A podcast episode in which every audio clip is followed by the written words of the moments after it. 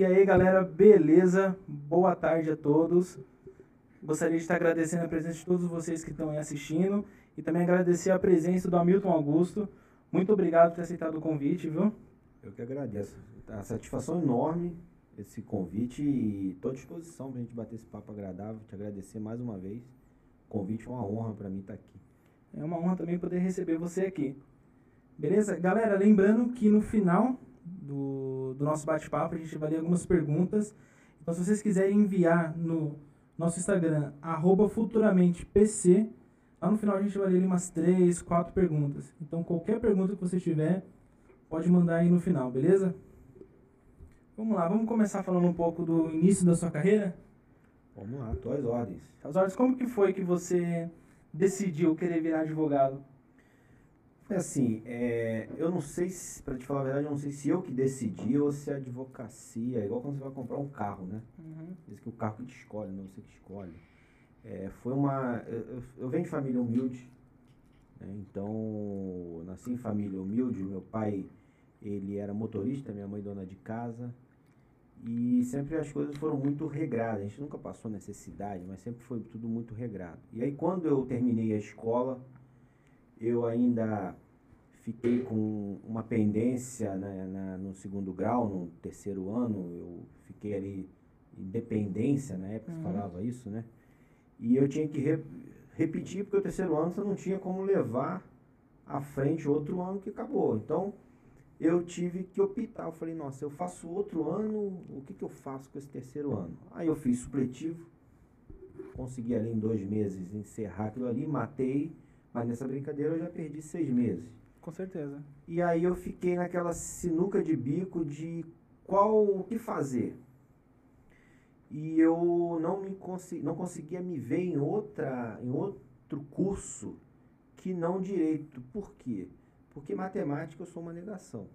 Então, nossa, falava em número, física, química, eu empurrava na, na, escola. Então sempre foi complicado. Português não, sempre fui um bom aluno de português, sempre tive é, um português bem, bem, bem organizado. Então, acho que isso um pouco influenciou. E a questão também, o, o direito está muito ligado à política, então eu, era, eu gostava muito de política. E aí eu resolvi fazer direito, mas não era fácil, porque o dinheiro era curto, a situação não era lá essa coisa. E em que ano que, que ocorreu isso? Isso foi em 2000, salvo engano, salvo engano em 2000. E também faculdade naquela época era muito difícil ter, não? Não é. tinha uma faculdade em cada esquina que nem tem hoje. Então, isso era um outro problema. Eu nasci e fui criado em Araruama, estado do Rio de Janeiro, região dos lagos. Não tinha faculdade. A faculdade mais próxima era Niterói ou Silva Jardim, que era 60 quilômetros de distância. Então, a opção que eu tinha ali era me deslocar. Tinha que me deslocar de algum jeito. Uhum. E como você pagar, numa situação que não era tão simples, você pagar a faculdade, né? Era 400 reais a época. E mais o transporte, mais uns 100, vamos botar aí, 500 reais. Numa situação, numa cidade que não tinha trabalho para ninguém é, eu não tinha como descapitalizar meus pais, eu tinha que dar um jeito. Sim, e além de estudar, também teria que trabalhar. Exatamente. Então, então ainda Exatamente. mais é dificultar. Exatamente. A época eu fui, graças a Deus, eu sempre fui muito, muito iluminado nessas questões e a, as soluções elas aparecem. Quando você tem boa intenção, você sabe o que você está fazendo, as, as soluções aparecem para os maiores problemas. E daí eu eu peguei o que, que eu fiz? eu comecei a correr atrás de trabalho. Eu precisava é, me, me, me inserir no mercado de trabalho de algum jeito. E na minha cidade só tinha duas opções. Ou você ia para um cargo público, na prefeitura, Sim. ou você ia para o comércio.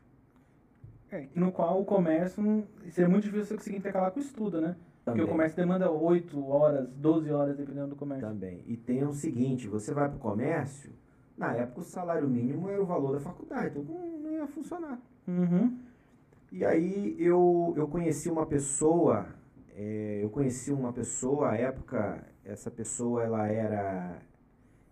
Primeiro eu comecei, aí voltando um pouquinho, eu não tinha condições de começar a faculdade de Direito.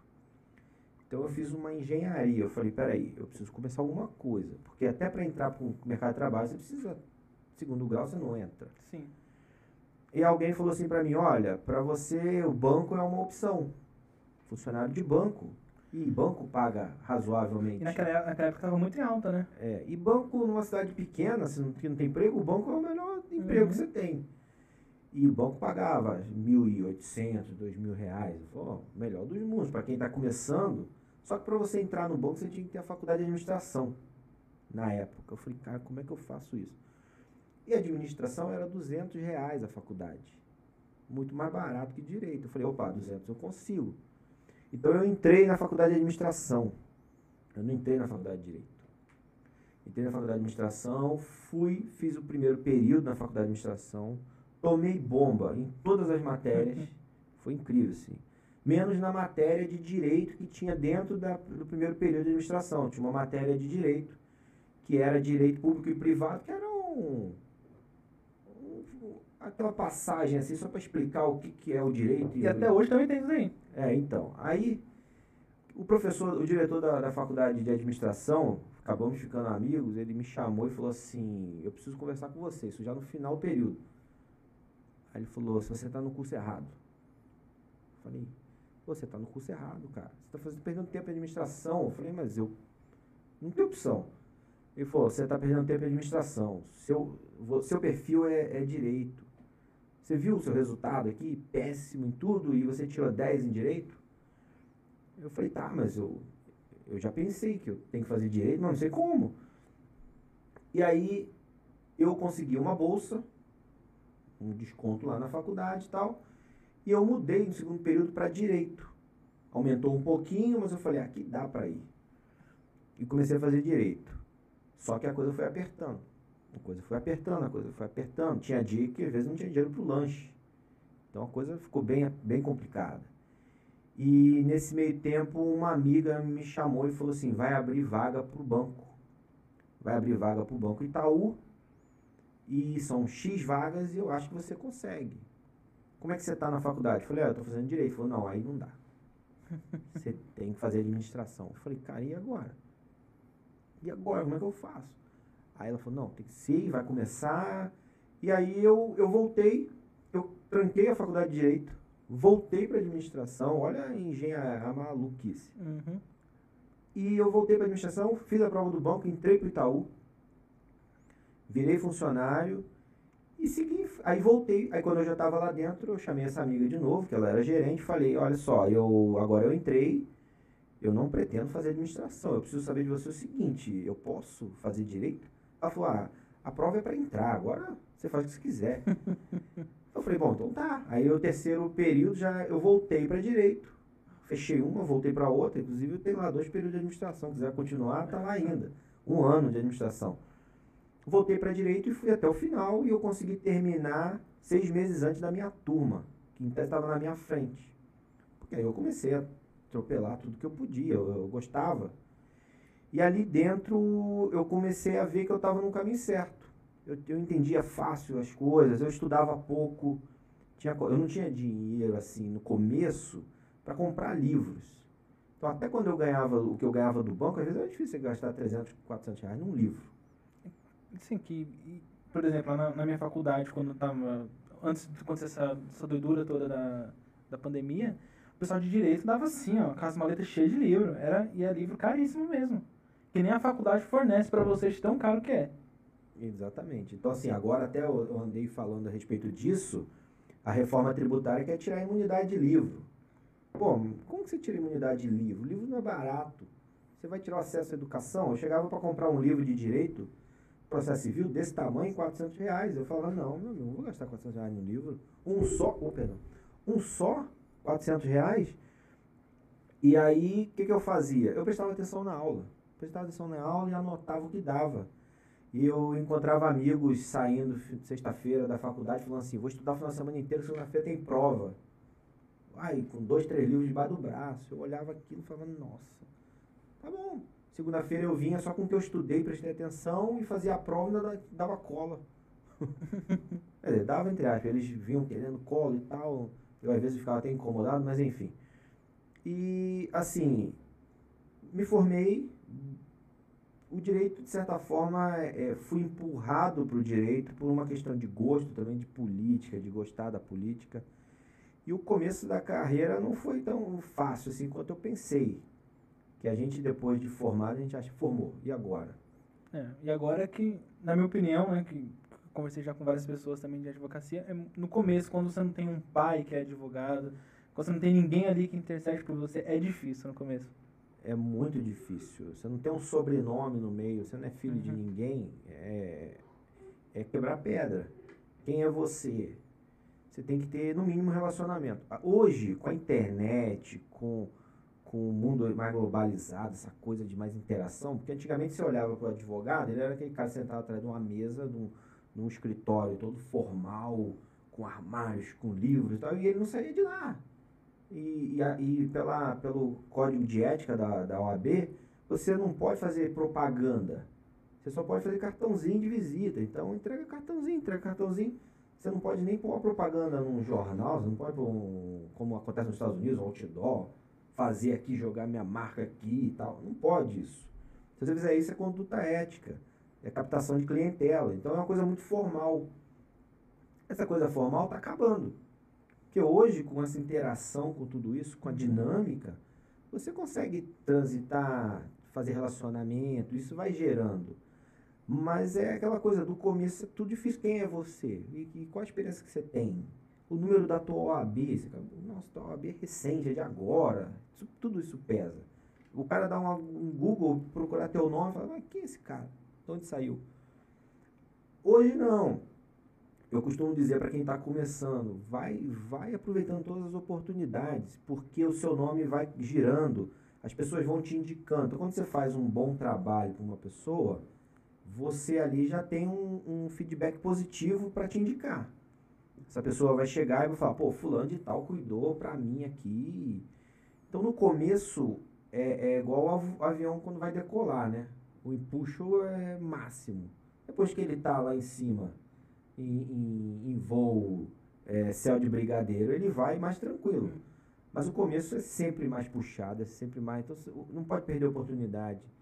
Tem que fazer as coisas com muito carinho, dar muita atenção, atenção para o cliente. Às vezes eu vejo colega reclamar de cliente, vou reclamar. O, o cliente tem sempre razão, né? Ele é, cliente é padrão. Então, às vezes a gente tem uns clientes que dá uma perturbadazinha, a gente uhum. sabe. Mas eu, eu sou tipo, eu sou, eu sou o tipo de pessoa que eu dou atenção para tudo e para todos. Então, eu atendo todo mundo qualquer hora. Eu vejo amigos que desligam o WhatsApp na semana, não atende, fala assim, recado só de segunda a sexta. Não, meu telefone é um só, meu WhatsApp é um só, eu dou para todo mundo. Tem gente que abusa, tem gente que domingo, meia-noite, manda mensagem. Aí eu falo, nossa, vou deixar ele ali, atendo amanhã, respondo. Porque senão também você não. Você vira acabando refém, né? É, então. E as pessoas, elas, às vezes, ela, ela, elas não conseguem separar o pessoal do profissional. Então, quando pega um pouco de intimidade, é, aí começa a abusar. Aí quer te pegar, às vezes, de consultor de qualquer coisa. Tá com uma dúvida lá que não tem nada a ver, te manda. Você dá uma olhada para mim, me dá uma opinião. Esquece que você trabalha e vive daquilo ali. Uhum. Então tem que manter assim, um profissionalismo, manter uma certa, é, um certo distanciamento na questão profissional, mas não pode deixar de ser humano, não pode deixar de atender. As pessoas às vezes querem só atenção. Eu costumo dizer que o advogado hoje ele tem que ser relações públicas e psicólogo. Ele não pode ser só advogado. Se ele for relações públicas, ele souber transitar, conversar, falar com todo mundo e estar tá conectando pessoas, e ele souber ouvir as pessoas, ele está tá no caminho certo. Ficar só sentado numa, numa mesa atrás de um computador, não vai para lugar nenhum, não tem como. Com certeza, né? E, e não, acredito que deve ter clientes lá do começo que você leva até hoje. Tem que já viraram amigos, né? Uhum. Já viraram amigos. Tem uns que já são amigos, já não traz demanda de nada, mas chama para tomar cerveja, pro churrasco, para bater papo, viraram amigos. Mas eles em si não tem mais alguma, alguns problemas. Mas quando surge coisa lá, eles, eles lembram na hora. Uhum. Então essa coisa de fidelizar. Na área, que, na área que eu atuo com mais frequência, a área de direito eleitoral e político, é, é um pouco menos fidelizada a coisa. Porque tem muita, muita de, é, é, procura as ofertas não são, as demandas não são tantas, a não ser no período eleitoral, mas acaba que tem aquelas pessoas que às vezes estão tratando uma questão do partido, aí pega a demanda do grupo inteiro. Agora, quando se fideliza um, um, um, um político, um parlamentar, um prefeito, for direito público, e ele confia, ele, te, ele confia a vida, aí não tem mais. Aí cria um laço eterno, né? É, aí você cria o laço, você sabe do, do, dos segredos, você também tem que saber é, ser ali o, o, aquele consultor da máfia. Você sabe tudo e você não fala nada e você ouve e você conversa o que conversou ali. Como a gente atende partido A, partido B, não estou falando nem nível de partido, falando pessoas, conversa com pessoas do partido A, com pessoas do partido B, da esquerda, da direita, de centro. O que você ouve num lugar, você não pode estar tá falando no outro. Então, o que você ouve aqui, você não pode levar para não pode levar para lá. Então, é, quando eles conseguem confiar em você nesse ponto, aí você você ganhou ali o que você precisava, que é ter a, a confiança do, do, do, possível cliente ou do uhum. próprio cliente e vira amigo. Aí você vira consultor, você vira, você sai do papel às vezes de advogado e vira consultor político. Sim, porque o advogado, todo mundo tem uma cisma de advogado. Né? Todo mundo acha que o advogado vai querer roubar você, alguma coisa. advogado, querendo ou não, tem essa coisa ruim. Então, isso aí é um que problema, galera... né? Que a gente às vezes fala, é, é, às vezes é um problema da classe. Uhum. Tem advogados aí, tem colegas que, que sujam o nome da advocacia. Eu, eu componho o Tribunal de Ética da OAB do Rio de Janeiro. Pô, se tem uma coisa que me incomoda é ter que condenar colegas no Tribunal de Ética, porque a função nossa é essa, a gente analisa processo ético contra co outros colegas. Eu tento ao máximo não ficar é, é, condenando ninguém. Quando é coisa, às vezes é alguma questão que houve uma desídia boba no processo, não afetou a parte, ou não respondeu o que o juiz exigiu, que às vezes acontece. O advogado não respondeu o que o juiz pediu, atrasou na resposta, a própria justiça manda o processo ético para a OAB, para a OAB apurar a atuação do advogado. Quando são esses casos, a gente tenta minimizar, às vezes não tem nem documento, às vezes é só para uma implicância qualquer. Uhum. Mas às vezes a gente pega caso de colegas que desviaram o dinheiro do, do cliente. Colegas que receberam a indenização que o cliente tinha direito, embolsaram e tchau. Então, quando a gente pega esse tipo de caso, a gente tem a máxima nossa lá, é o seguinte, não tem desculpa. Desviou recurso de cliente, é canetada. E responde criminalmente também? Aí depende. No, no, nosso caso, a gente não, não é a nossa seara ali. Se a, a, parte denunciar, pode responder. Por furto, né? Seria até... Aí vai depender, pode ser um estelionato, apropriação indébita, como ele era advogado, uma apropriação indébita, uhum. ele teria que repassar para a parte. Agora, no nosso caso lá, caiu na nossa mão, na, na, no Tribunal de Ética, embolsou dinheiro de cliente, a gente condena, não tem conversa. Porque é isso que denigre a imagem da advocacia. Ah, advogado é tudo pilantra, advogado é tudo. Cuidado, advogado vai tirar seu, seu fígado. Não, mas tem gente, uhum. tem gente boa, tem gente ruim em qualquer profissão. Você vai para a área de segurança, área policial, tem gente boa, tem gente ruim. Vai para a área política. Política é tudo corrupto, bandido. Tem gente boa. Então, assim, eu quero acreditar que tem mais gente boa do que gente ruim. Mas o problema é que o ruim pesa às vezes mais do que aquelas atitudes boas. Então, aí a gente vê a profissão do advogado, o político, o policial, como, dando exemplo por alto, como as pessoas que têm mais gente para atrapalhar do que para ajudar, né, para denegrir. E a advocacia, sim. Então, por isso que a gente tem essa massa no Tribunal de Ética de não aceitar isso, para começar a dar exemplo. Agora, quando é uma injustiça, a gente aí a gente vem, corrige. Às vezes tem coisa lá que chega que é absurdo, tá? A parte se incomodou porque o advogado não atendeu o celular, já aconteceu, e denuncia o Tribunal de Ética por desídia. A gente olha, analisa o cenário, o advogado fez tudo o que tinha que fazer, fez, deu atenção ao processo. Aí é outra coisa. Mas tem sim, a advocacia tem esse problema que a gente tem que estar tá mudando, assim como a política. Eu vejo dessa forma. Se a gente não mudar, cada vez se torna pior. Não, sim. É, eu acredito que a advocacia ela é um aliado de todos nós. Por exemplo, se você for maltratado num lugar, quem é que vai te ajudar? O advogado. É, esse é o grande problema. Esse é o grande problema. E muita gente não tem um advogado como um aliado. Até mesmo também por causa de empresas. Por exemplo, na empresa que, que, que eu trabalho, que é uma rede de farmácias, a gente tem um, nosso advogado e vira e mexe, ele é acionado, ele ajuda a gente por, por mínimas coisas. Na outra empresa que eu trabalhava, a cliente ela estava andando na frente da, da loja e tinha um buraco que a Sabesp fez. Ela tropeçou, acho que quebrou o pé e ela iniciou um processo contra a gente, mas a calçada não tem nada a ver porque foi a Sabesp que abriu. Foi lá no finalzinho da calçada, quase na guia. E o que aconteceu? Tivemos que pagar para ela aí um, uns danos, sendo que a culpa nem foi nossa. Então, mérito de quem? Do advogado dela que conseguiu provar tudo aquilo dali, né? É, então, porque essa, essas questões aí é muito, é assim, questão de prova, né? Quando a gente entra na justiça, a gente sabe como vai entrar, sabe como vai, como vai sair. Uhum.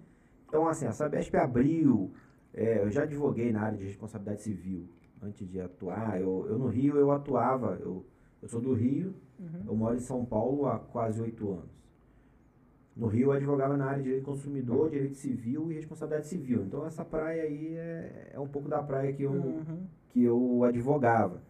Então a Sabesp abriu um buraco lá e deixou o buraco. E aí a gente entra naquela questão do conhecimento. O dono do estabelecimento, onde o buraco foi feito, ele está vendo o buraco. Por que, que ele não mandou cercar o buraco, não se acautelou da situação? Então ele viu e deixou, aí ele passou a ser responsável. Assim como acontece com a prefeitura.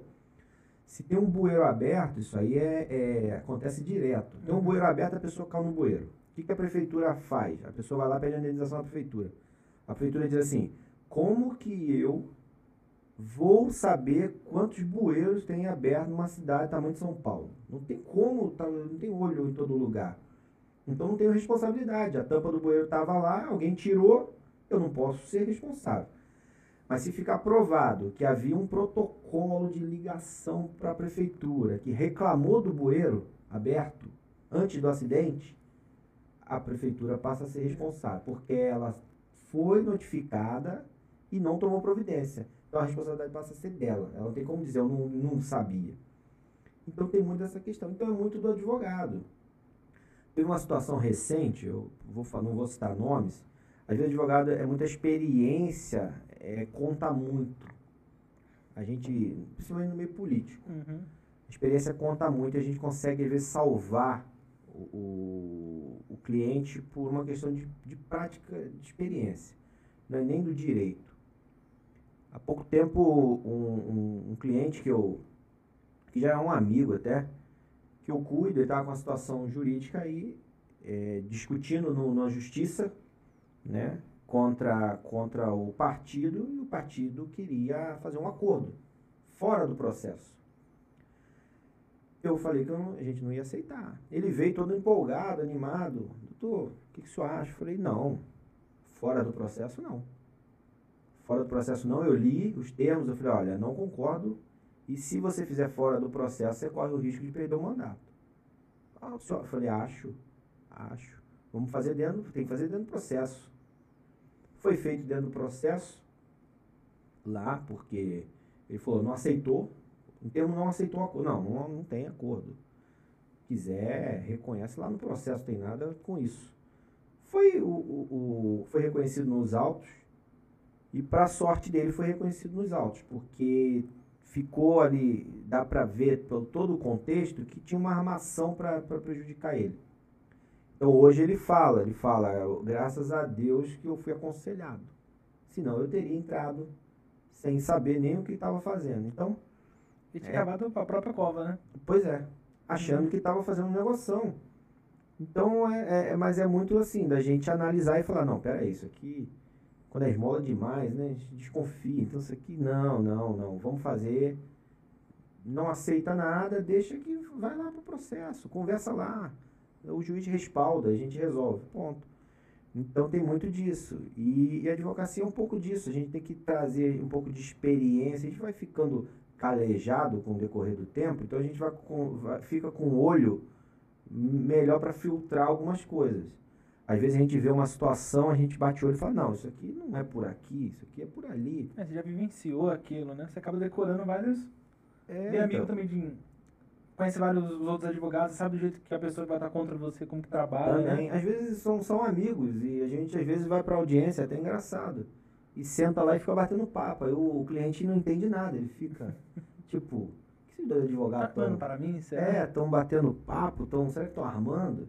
Não, é amigo, ele tá ali batendo papo. Acabou ali, a gente sai até pra tomar um café. Não tem nada demais. Aí o assunto da audiência morre, acabou. Não. Questão ética, não tem que ficar conversando fora. Aí, para fazer acordo, vamos fazer um acordo? Vamos, vamos sentar para conversar com o cliente, sem o cliente, não importa. Acabou o assunto, acabou o assunto. Cada um jogou bola, igual o time, joga bola. Quem fez gol, fez gol. E depois pode sair para beber junto, não tem problema. Acabou o Troca, jogo. troca a camiseta um com o outro, vamos embora. É, pronto. Então é assim. Tem que saber diferenciar. E eu costumo dizer para algumas pessoas, assim como na política, na profissão vale muito. Eu faço muita comparação da advocacia com a política, porque é muito, muito, caminha muito ali. É meio que entrelaçado, né? Se você for É. olhar alguns aspectos, né? Se você olhar hoje, a quantidade de político que é, que é formado em direito é enorme. Enorme. Nós tivemos o ex-presidente Temer, nós temos vários deputados, vários vereadores que são formados em direito. Então, assim, eu costumo dizer o seguinte: assim como na política, você não pode levar nada para o lado pessoal. Nada, nada, nada. Então, imagina que eu, eu vou advogar para você contra o seu patrão. E o advogado dele é uma pessoa que eu conheço. Eu vou pegar raiva do advogado porque eu estou defendendo. Não, não dá para. Não, você pode ter raiva do, do- da pessoa. É, Eu entro, sou profissional. Eu vou sentar com ele para conversar numa boa. E se for amigo, eu ligo. Vamos sentar, vamos conversar, tratar tal assunto, tal, tal, e acabou. Ainda brinca, a gente às vezes brinca. Ah, você está me dando trabalho. Outro dia brincando. Eu estava brincando com um colega meu que é advogado. Pô, você dá muito trabalho, você perturba demais é, no, no processo. E aí tá tudo certo. Não dá para levar pro lado pessoal. A pessoa que leva pro lado pessoal fica com raiva. Não, ou, guardando rancor só faz mal pra você mesmo. então, ou compra o, o- compra a, a causa para si. Fica, sabe, tem gente que é assim, compra a causa para si. Não, não tá ajudando o cliente. Tá mais atrapalhando, não consegue raciocinar muitas vezes, às vezes na hora de, de sentar para conversar, para tratar. Vai para audiência e pegar a mesma raiva do cliente e, e só não resolve, não resolve. Não. Assim é na política. A pessoa às vezes tá, tá num partido, o outro tá do outro, e aí pega a bronca pessoal e começa. E hoje a gente tá vendo muito isso. É, hoje, por exemplo, se você pegar qualquer prefeitura no segundo turno, sempre, sempre tem essa rixinha, né? É. Difícil você ver que não tendo alguma coisa, né? Então, eu vejo assim, eu tenho visto, eu caminho muito nesse meio, né? Então eu tenho visto hoje, assim, eu, eu sempre digo o seguinte, é, político é o seguinte, você não pode, se você não é o mandatário, você está ali próximo, você não pode comprar a briga do mandatário contra ninguém.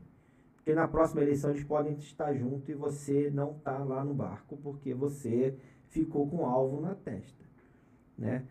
Então, assim, e política é isso. E hoje, o que, que eu tenho visto? Os, os próprios mandatários tomando essa bronca da outro, do outro lado. Ah, fulano é de tal partido e tal. ah. Aí tu fala, "Ué, mas... É, porque política é de debate de ideias. Eu posso ser direita, esquerda, tanto faz, você pode ser direita, esquerda, a gente está em partidos diferentes, somos políticos. Eu vou chegar para debater um assunto, você não concorda, a gente vai tentar chegar a um denominador. Não deu certo aqui, vamos discutir, debater, acabou. Depois vamos, vamos tomar um chopp.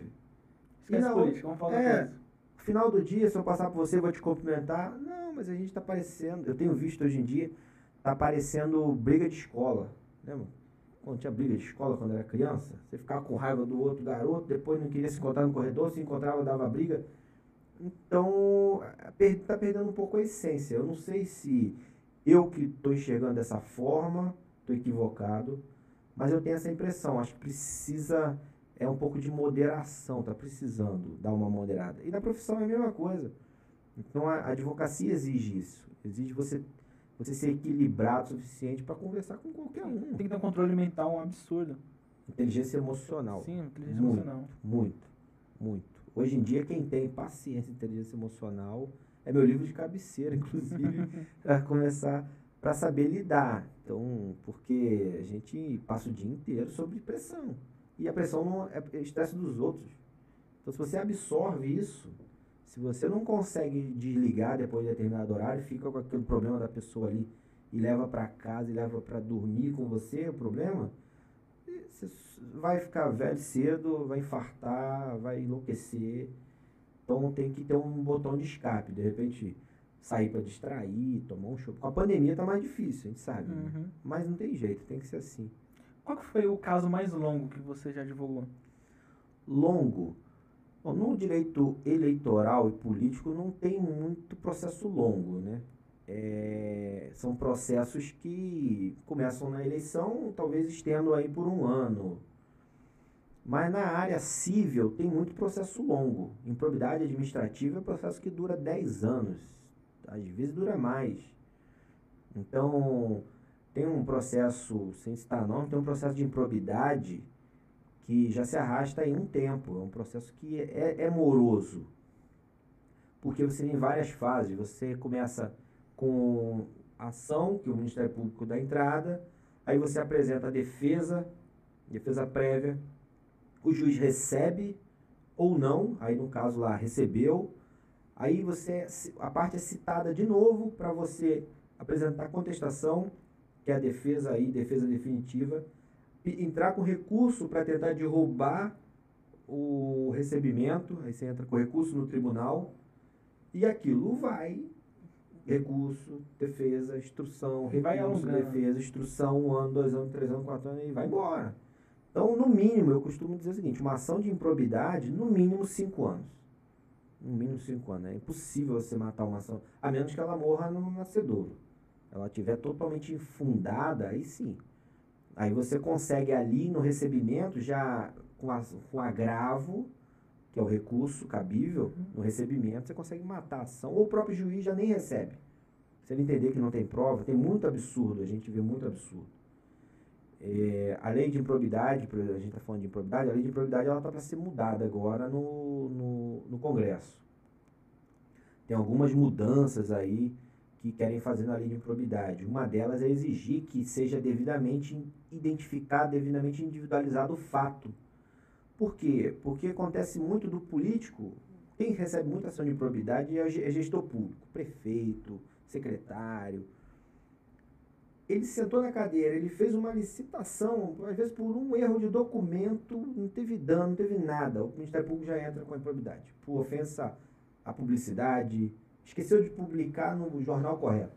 Ofensa à publicidade, uhum. ofensa à legalidade, moralidade. Então é vago. Como é vago, eles usam para qualquer coisa. Então, assim, é uma ação que ela dá trabalho, às vezes pune mal, pune gestor que não é desonesto, que é a, a função da improbidade, quando a gente fala improbo, improbo, desonesto. Pune mal, eu vou te dar um exemplo. Eu não cheguei a cuidar totalmente dessa ação, mas teve um caso de uma prefeita do interior de São Paulo em que o promotor não é crítica ao Ministério Público, tem vários amigos no Ministério Público, tem uma amiga queridíssima que é procuradora. Então, assim, tem um meu, meu amigo irmão, né, que a gente vai falar do livro que eu lancei, que ele é procurador de justiça no Rio de Janeiro, no Ministério Público, que é o Marcos Jamaiana.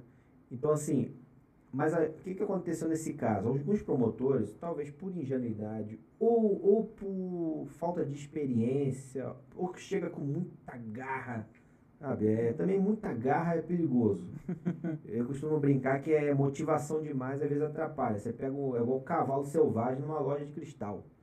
Você solta o cavalo selvagem na loja de cristal e vai quebrar tudo. Então, às vezes, tem que chegar com um certo cuidado, senão você causa mais prejuízo do que, do que resolve o problema.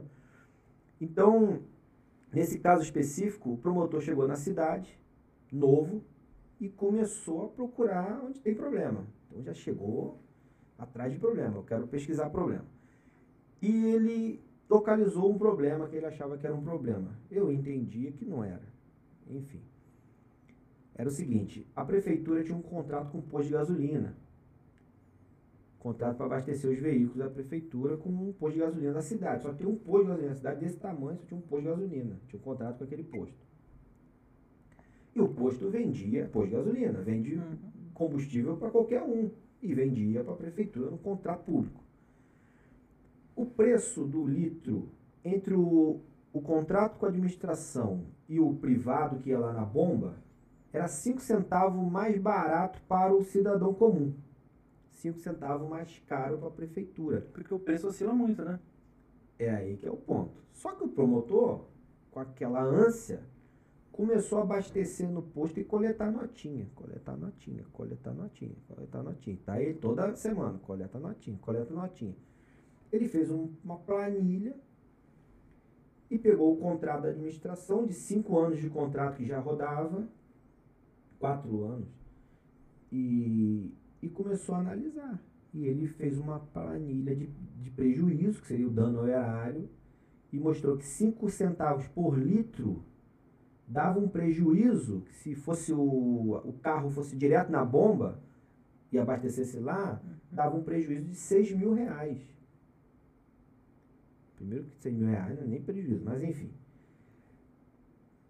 O que, que nós apuramos na defesa? Gente, aí detalhe, já recebemos esse processo com a condenação dela em primeiro grau. O juiz de, primeiro grau condenou improbidade, cassação, suspensão dos direitos políticos, por causa de 6 mil reais. O que, que nós apuramos? Havia duas portarias da ANP mexendo no valor do, do, do, do combustível na Petrobras, que dava respaldo para o posto movimentar o valor. Não dá para você ficar fazendo alteração de contrato administrativo toda hora. Então, oh, diminui os 5 centavos, vou mexer aqui. Vamos mudar o contrato, vamos mudar, não dá. E outro ponto. O preço na bomba, o cliente paga na hora. O, o contrato administrativo recebe em 45 dias quando recebe. Então ainda é a prazo. Então justificava os 5 centavos. Não tinha justificativa para não. Dava para considerar até os 5 centavos como desconto para o cidadão que ia lá e pagava.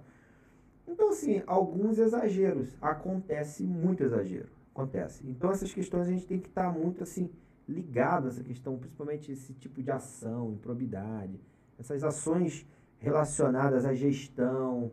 É coisa que a gente enfrenta toda hora.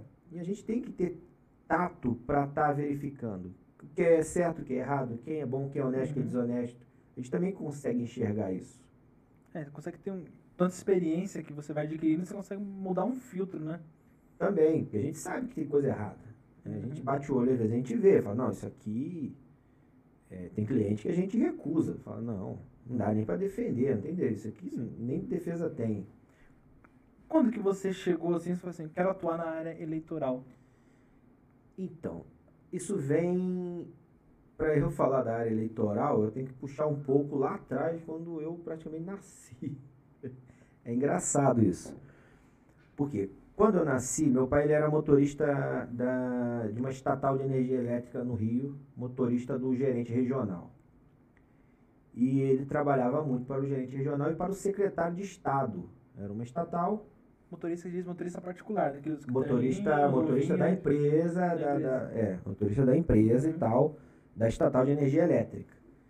E ele dirigia para o gerente regional e dirigia para, muitas vezes, para o secretário de Estado. E na época era governo Brizola, né? Era até antes um pouco, o governo Brizola, basicamente. E gente, eu vivia nesse meio. Então, eu, às vezes eu brinco com meu pai e falo assim, cara, a política está no seu sangue. Então, a política está no sangue. Eleição está no teu sangue. Tu nasceu em 82, no meio de uma eleição. Eu nasci em setembro de 82, no meio de um, uma eleição. Então, ainda era aquela confusão toda, pré-constituição, né? enfim, governo militar, né? Então, assim, é, eu cresci nesse meio gostando, cresci nesse meio gostando, e quando eu estava na faculdade, eu virei presidente do diretório acadêmico da faculdade que eu, que eu estudei. Eu virei presidente do diretório de Direito, Dei o nome do diretório professor Miguel Reale. À época a faculdade não queria no começo, porque o nome do diretório era o nome do reitor. O pai do reitor, perdão. O pai do reitor. E eu falava, não, mas não faz o menor sentido. A gente é o diretório acadêmico de direito. O nome do, do reitor não tem nada a ver o pai do reitor era, era, pelo menos advogado alguma coisa? Não, então, não era. O pai do reitor só. É porque quem colocou no começo era para agradar. É. Então, e era tanto para agradar que o diretório de direito só servia para isso. Não tinha uma atuação. E aí quando eu cheguei, eu era estudante calouro, eu entrei na faculdade. Só que assim, eu fazia as amizades rápidas, eu fiz amizade com os veteranos. Então eu ia pra sinuca, batia papo com o pessoal, tinha sinuca na, na área lá da, da, da lanchonete. Então eu ficava ali, batia papo, brincava com todo mundo, e aí fiquei amigo dos veteranos, o pessoal que estava no décimo, nono. E eles falavam, cara, essa faculdade ninguém faz nada pela gente, não sei o que. Eu falei, cara, mas alguém tem que fazer, vocês estão fazendo o quê? Ah, não, a gente já está indo embora. Eu falava, nossa, mas eu vou ficar aqui 10, 5 anos nessa confusão e nada. E era, era distante. Então vários ônibus, era na beira de uma rodovia, na BR-101, na Seu Jardim, então, vários ônibus chegavam à noite para levar os alunos, um de, eu ia em um desses ônibus, uhum. e era, o estacionamento era, era terra batida. Então, quando chovia, Calama. nossa senhora, você voltava para casa, parecia que você tinha saído do brejo, todo sujo. E eu falava, nossa, é impensável que alguém não possa, a faculdade ganha dinheiro pra caramba, não possa e todo mundo indo pra faculdade social, né? É, social. no começo até ia de jeans, mas depois começou a fazer estágio, tem que de terno. As mulheres com aquele saltinho, aquele tamanho. É, pois é. Tinha lá colegas que eram cartorárias, tinha colegas que, que era policial civil, que estava fazendo faculdade para poder fazer prova para delegada. E aí o pessoal chegava de salto, todo já pisava na lama, já saia sujo. Aí eu falava, cara, impensável que a faculdade não possa consertar isso aqui, botar um asfalto, fazer alguma coisa pela gente. E detalhe, a faculdade era uma fundação privada. Então, assim, ela em tese não poderia ter, ter lucro. Todo o dinheiro tinha que ser revertido. Aí que eu ficava mais pé da vida. Falava, não, não pode. Isso aqui não dá. E aí eu ia conversar com o diretor acadêmico o pessoal, não, tá tudo tranquilo, tá de boa, não, fica tranquilo, fica tranquilo. Eu falei, como fica tranquilo? E aí eu comecei a ser o cara chato. Ih, ser o cara chato. Só que eu falei assim, não adianta eu ficar só reclamando. Não adianta também eu ficar só enchendo o saco do cara do diretor acadêmico. Se ele não está querendo fazer nada, eu vou arrumar só um inimigo. Tem que fazer uma articulação, uma atitude. É. Aí ele me chamou para ser integrar o diretório. Eu acho que ele percebeu que eu ia incomodar. Então, às vezes você quer, sabe, não dá para ir contra, vamos nos aliar. Não, uhum. vem para cá. Eu falei, mas o que, que eu vou ganhar com isso? Ah, eu tenho bolsa. Eu falei, não, não. Aí eu comecei a entender. Eu falei, bom, então eu sei, agora eu sei porque que o diretório não faz nada, porque tem bolsa. Eu falei, não, eu vou começar a, agora eu vou começar a incomodar. Aí eu comecei, aí eu comecei a perturbar eu quero o estatuto do diretório, eu quero entender quanto tempo está isso. Aí o pessoal do nono, décimo período, fica, ficaram meus amigos, diziam assim, pô, esse, esse diretório está aí desde sempre, desde quando eu entrei aí, é a mesma pessoa, a mesma coisa, ninguém faz nada, nada, nada. Eu falei, não, nós vamos fazer, agora nós vamos começar a fazer barulho. Eu peguei, eu notifiquei a faculdade que eu queria o estatuto. Aí a faculdade não teve como, me entregou o estatuto. Eu li no estatuto que as eleições eram convocadas por XYZ, você, uhum. um percentual de alunos, você convocava a eleição, independente, você convocava a assembleia. Eu comecei a catar assinatura. Não falei nada para ninguém o que eu ia fazer, coletei assinatura para uma, uma, uma assembleia. Foi obrigado a faculdade a abrir o espaço para a assembleia. Eu fiquei com um alvo na testa, porque a faculdade ficou meio apurrinhada, não gostou muito o reitor ficou com uma birra comigo enorme. Eu fiz a primeira assembleia e na assembleia eu convoquei a eleição. Todo mundo aplaudiu, falei, então vamos. A eleição está convocada para daqui a X período e a inscrição das chapas é em tantos dias. Aí o cara que estava lá, ele escreveu a chapa dele. Esse rapaz já até, ele até faleceu depois, numa, numa ocasião. E ele escreveu a chapa dele, eu escrevi a minha. Eu ganhei de lavada. Eu ganhei lavado porque todo mundo confiou. Falou, putz, chegou um cara agora para fazer alguma coisa. É, começou a fazer todo aquele movimento, a galera confiou. É, aí eu penso principalmente o pessoal que já era mais respeitado, que eram os veteranos. Nono e décimo período embarcaram comigo e falou, vambora. Falei, então tô respaldado, vambora. E aí eu consegui ganhar a eleição e eu comecei a fazer um movimento de pressão. Aí eu, a, gente, a gente movimentou para expulsar, expulsar é, coordenador, que não estava contribuindo em nada. A gente conseguiu asfaltar o estacionamento, a gente fez as primeiras festas da faculdade, a gente começou a movimentar, a gente fez festa junina, a gente fez, é, trouxe palestrantes, montamos seminários, congressos, aí o pessoal falou, pô, caramba, e aí foi, e sem ganhar nada, sem ganhar nada. E aí eu, eu quis mudar o nome do diretório. Falei, eu vou mudar o nome. Não, mas poxa, não, não, não, eu vou mudar. E aí eu tive um respaldo do diretor à época, que eu fiquei amigo dele, que hoje é um grande amigo, está até no livro de memórias dele, essa passagem. Uhum. Eu sugeri a inclusão do nome da pessoa que estava mais em evidência na época, isso era 2002, 2003, que era o professor Miguel Reale. É, Miguel Reale pai. É, ele tinha sido o pai na época do, dire... do Código, de... o Código Civil. O Código Civil é datado de 2003, né? 2002 para 2003. Então ele tinha lançado, ele tinha sido o idealizador do Código Civil. Eu falei, pô, o professor Miguel Reale é o cara. Dei a ideia, a faculdade falou, não, você tá louco, ninguém, como é que. Você acha que ele vai aceitar? Eu falei, não, ele já aceitou. Como ele aceitou? Falei, aceitou porque eu mandei um e-mail para ele, pelo site do escritório, e ele já respondeu dizendo que é uma honra. Não, mas mentira. Eu falei, tá aqui, ó. Aí eu passei para a faculdade, a faculdade viu aquilo, deu uma empolgada, o diretor gostou, falou, opa. O que, que o diretor aproveitou e fez? Formalmente fez o convite para o professor Miguel Reale receber o título de doutor honoris causa da faculdade. O primeiro que a faculdade daria na inauguração do campus da Lapa, do centro do Rio de Janeiro, da faculdade. Seria a inauguração de um outro campus. E o professor Miguel Reale foi, recebeu o título, eu entreguei o, uma comenda de homenagem pelo nome do diretório, ele assinou a declaração de que autorizava o uso do nome dele, e pou, poucos meses depois ele acabou falecendo. Mas foi uma honra. E ali veio aquela coisa da política, né? do eleitoral, de querer estar no meio. Eu fui para a Uni em 2004, para Goiânia, como delegado da Uni, da UEE, por conta do diretório acadêmico e tudo mais. Montei, organizei na região dos lagos um grupo para ir para a Uni, peguei gente da Estácio de Sá, de Cabo Frio, gente da UF de Niterói, organizei isso lá de onde eu estava e fomos. E quando eu terminei a faculdade, eu já estava muito envolvido no meio político. E eu via que não tinha advogado na época lá.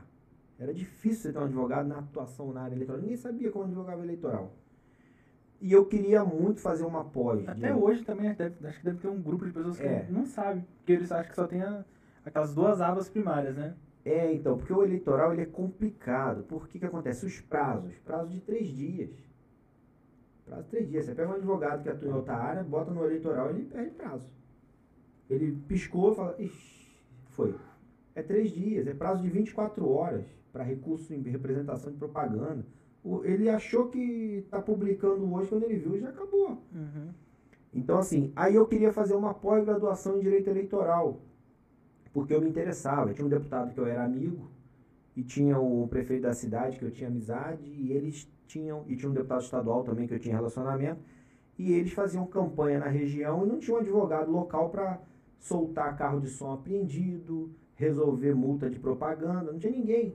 Aí um dia falaram assim, você é advogado, eu já estava formado. Uhum. Você é advogado, resolve isso aí pra gente. Eu, cara, não sei como que advoga nisso.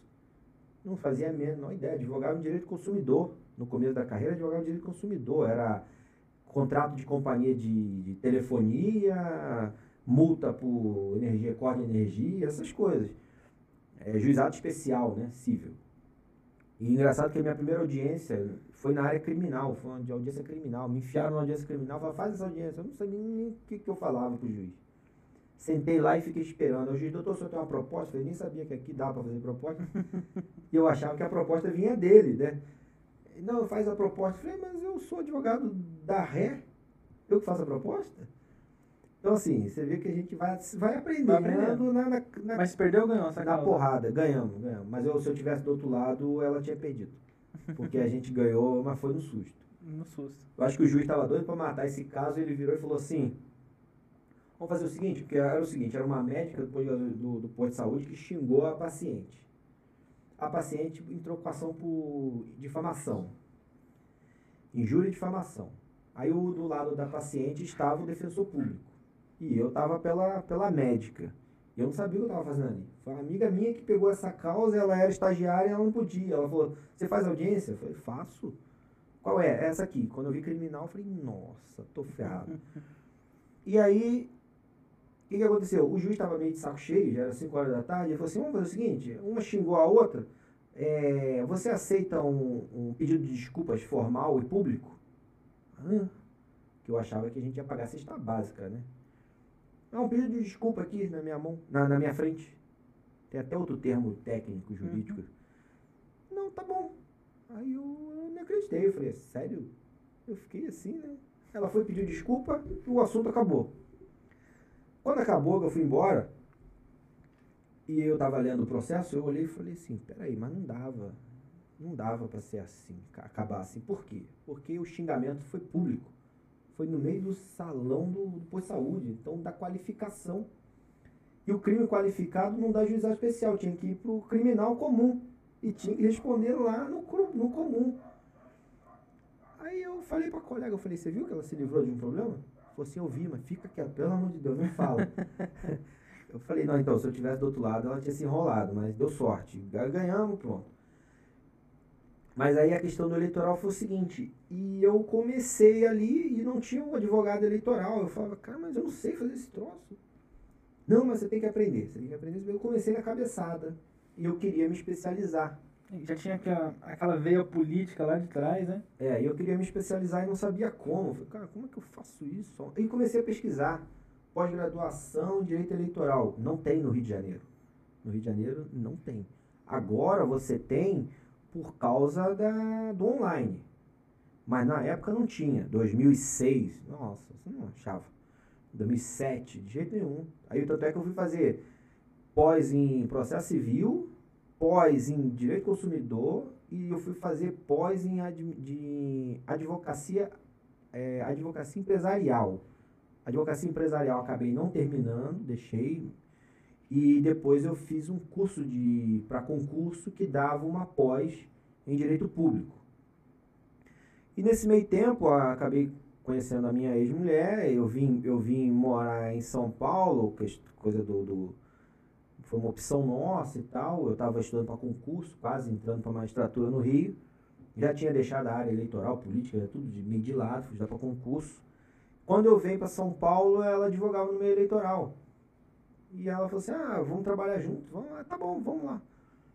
E a, a política é igual o, o, o, Juscelino que fala isso, né? A política, a mosca azul parece que puxa você, te morde, não tem jeito. Quando eu vi, eu estava de novo no eleitoral. E aí eu engrenei, eu me especializei na raça, na prática, e comecei. Aí já tinha aquela coisa do, do gostar da política. Não adianta você pegar uma pessoa que detesta a política e botar para fazer isso, que ele vai morrer. Porque você tem que lidar com a política 24 horas por dia. A gente está falando agora de reforma política, reforma eleitoral, CPI e não sei o que e tal. Tudo isso está no meio. Então, se o cara que atua nisso não gosta, ele surta. Com certeza. Então, assim, eu já tinha essa coisa do gostar da política, de ter a política no sangue, né? Aquela coisa de, de ter paixão por falar de política, discutir política. E quando eu entrei, eu, eu me encontrei ali. Eu me encontrei. Eu, eu, eu, hoje eu acho que eu sou mais político do que advogado. mas é uma coisa que, que eu gosto. Eu gosto de debater, de discutir e tal. Eu, eu não gosto muito do dia a dia de fórum dia a dia de sentar atrás do computador e ficar ali matando a cabeça. Não, mas eu gosto de tese, eu gosto de criar tese, eu gosto de debater o assunto, de trazer a ideia, de estar com o político até discutindo algum, algumas coisas. Você pensa levar isso mais adiante? Uma possível candidatura? então, é, eu ainda não sei, mas eu estou te falando até agora em primeira mão, né? Eu não falei isso ainda, poucas pessoas sabem eu estou sendo, eu sendo tentado a ir para a política. Mas eu estou analisando todo o cenário, o que, que seria, como seria. Eu não sei se é o momento. Então, assim, eu, eu não sei se é o momento. Não sei se eu perdi, se eu perdi o time, porque 2018, por exemplo, eu fui advogado da campanha presidencial do Bolsonaro, um, dois advogados. né? não, não tô mais lá, não tenho nenhum tipo de, de vínculo. Fui advogado, questão profissional, advogou, advogou, acabou, enfim. E eu tive a possibilidade de ser candidato. Porque se eu quisesse ter sido candidato, bastava eu dizer, eu sou candidato, né? E eu estava ali junto, uhum. e como elegia, 2018 elegeu até a caneca, em tese estaria meio eleito.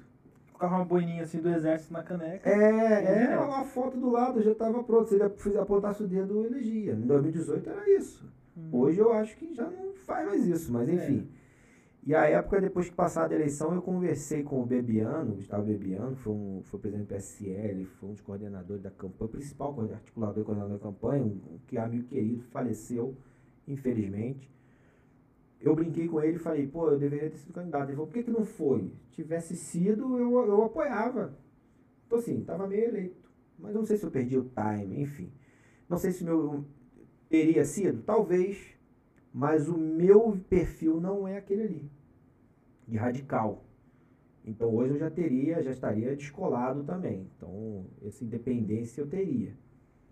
É, agora, foi uma oportunidade interessante. A experiência também foi muito interessante. Estar tá ali no meio, conhecer tudo, ouvir. Tá, Mas você ficou home office ou você ficou lá no Rio de Janeiro lá mesmo? Não, eu fiquei em São Paulo. Eu fiquei em São Paulo. A, a minha ex-sócia ficou em Brasília e eu ficava dando uma atenção em, no Rio também.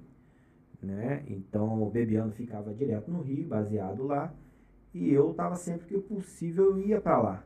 Mas eu fiquei principalmente em São Paulo, cuidei da parte das ações de cassação que nós apresentamos contra a chapa de uma Temer, de uma de uma não, perdão, Haddad e Manuela. Uhum e tinha o começo com o Lula, aquela discussão toda. Eu, eu fiz algumas ações de cassação ali, algumas representações e também algumas defesas. E aí tinha os outros advogados que estavam com a gente e tal, cada um teve a sua participação.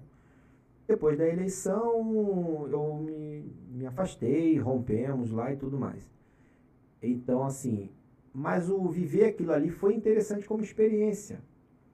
Hoje eu não sei se teria se eu tivesse na política, hoje certamente não estaria lá. Certamente, eu tenho um perfil diferente. Eu tenho. É, eu sou mais. Eu tento ser mais sensato, eu tento conversar com todo mundo. Eu não vejo esquerda, direita em cima e embaixo. Eu vejo pessoas. Eu acho que falta hoje na política é, ouvir mais. Né? Parlamento vem de falar. É, agora, o político ele tem que falar, ele tem que falar muito, tem que falar bem, tem que saber falar, mas ele tem dois ouvidos para ouvir. Uhum. E a população está carente de atenção. Então, hoje não dá para você ficar, ah, tiro porrada de bomba, blá, blá, blá. não é só isso. Né? Tem que ter, tem que não, ter mas diálogo. É uma situação delicada que a gente está hoje, né? Então, e a gente vê por 2020 o resultado. Todos aqueles, eu tenho falado isso, as pessoas às vezes não dão muita atenção. Todos aqueles que vieram só com discurso, só com lacração, sem proposta, eles perderam a eleição. Então é só olhar, não precisa ir longe. Olha o resultado de 2020. Aí falaram assim, ressuscitou a velha política? Não, ressuscitou não. A população, ela precisa de atenção, ela quer atenção. E a política, desde sempre, é isso. É ouvir, é dar atenção, é atender a demanda. O Brasil, infelizmente, a política no Brasil é assistencial. Então vai falar de 2020, você vai falar de segurança pública, legal, tá, mas não é mais o tema. Aí você vai para 2022, você vai falar do quê? Só vejo três temas para você falar em 22. Saúde, economia e educação. Uhum, três pilares. Não tem o que. 2022 o Brasil vai estar devastado, todo mundo ferrado, desculpa o termo. Se não tiver proposta para isso, acabou. Então, é, não vai dar para vir discutindo segurança em 22. Então essas pessoas, elas têm que começar a entender isso. E o povo está carente, a fome está aí batendo na porta, né? Então eu vejo um pouco assim. Agora, é, foi uma experiência bacana, foi, ficou né, lá e ponto. Daqui para frente o, o, cenário é outro. Eu tenho relacionamento em vários partidos que você pode imaginar. Vários. Eu tenho amizades em esquerda, direita, todo mundo. Eu sento e converso com qualquer um.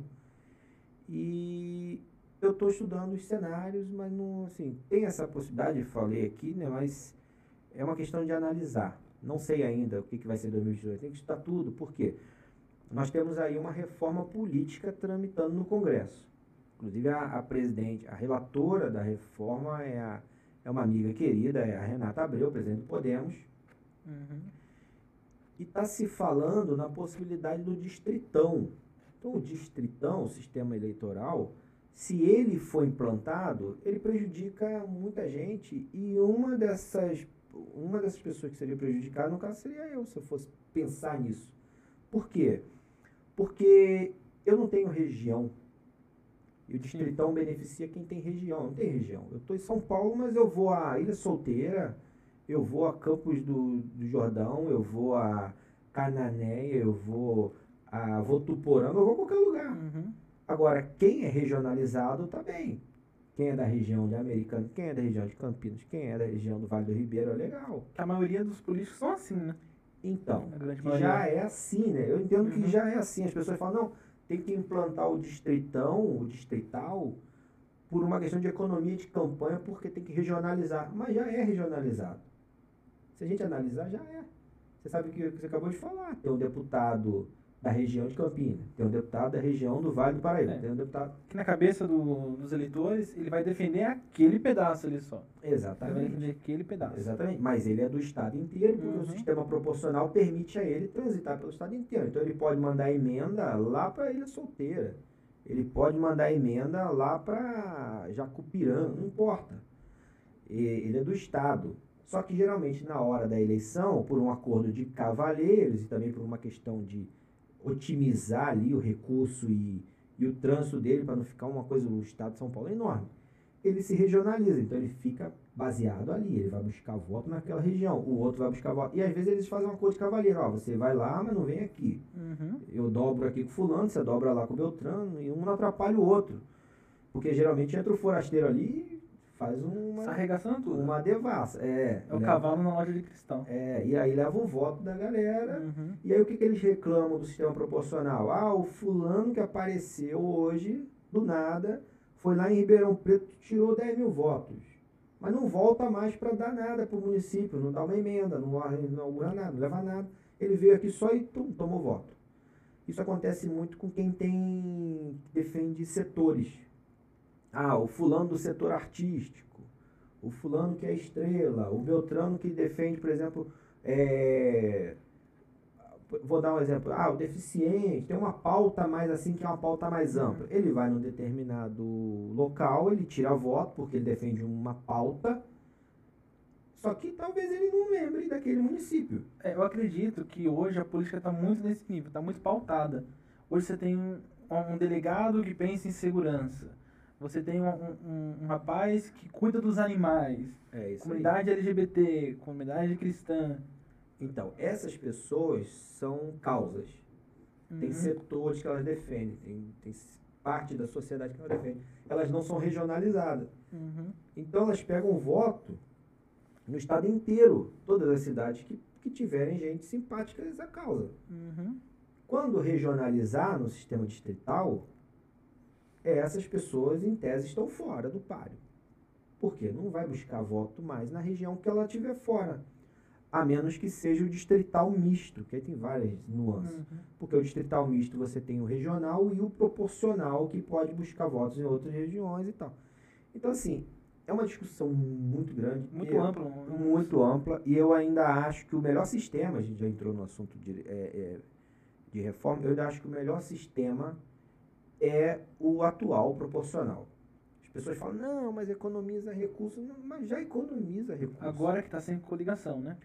Que está sem coligação. Eu acho que a, a coligação eu acho que é um mal necessário.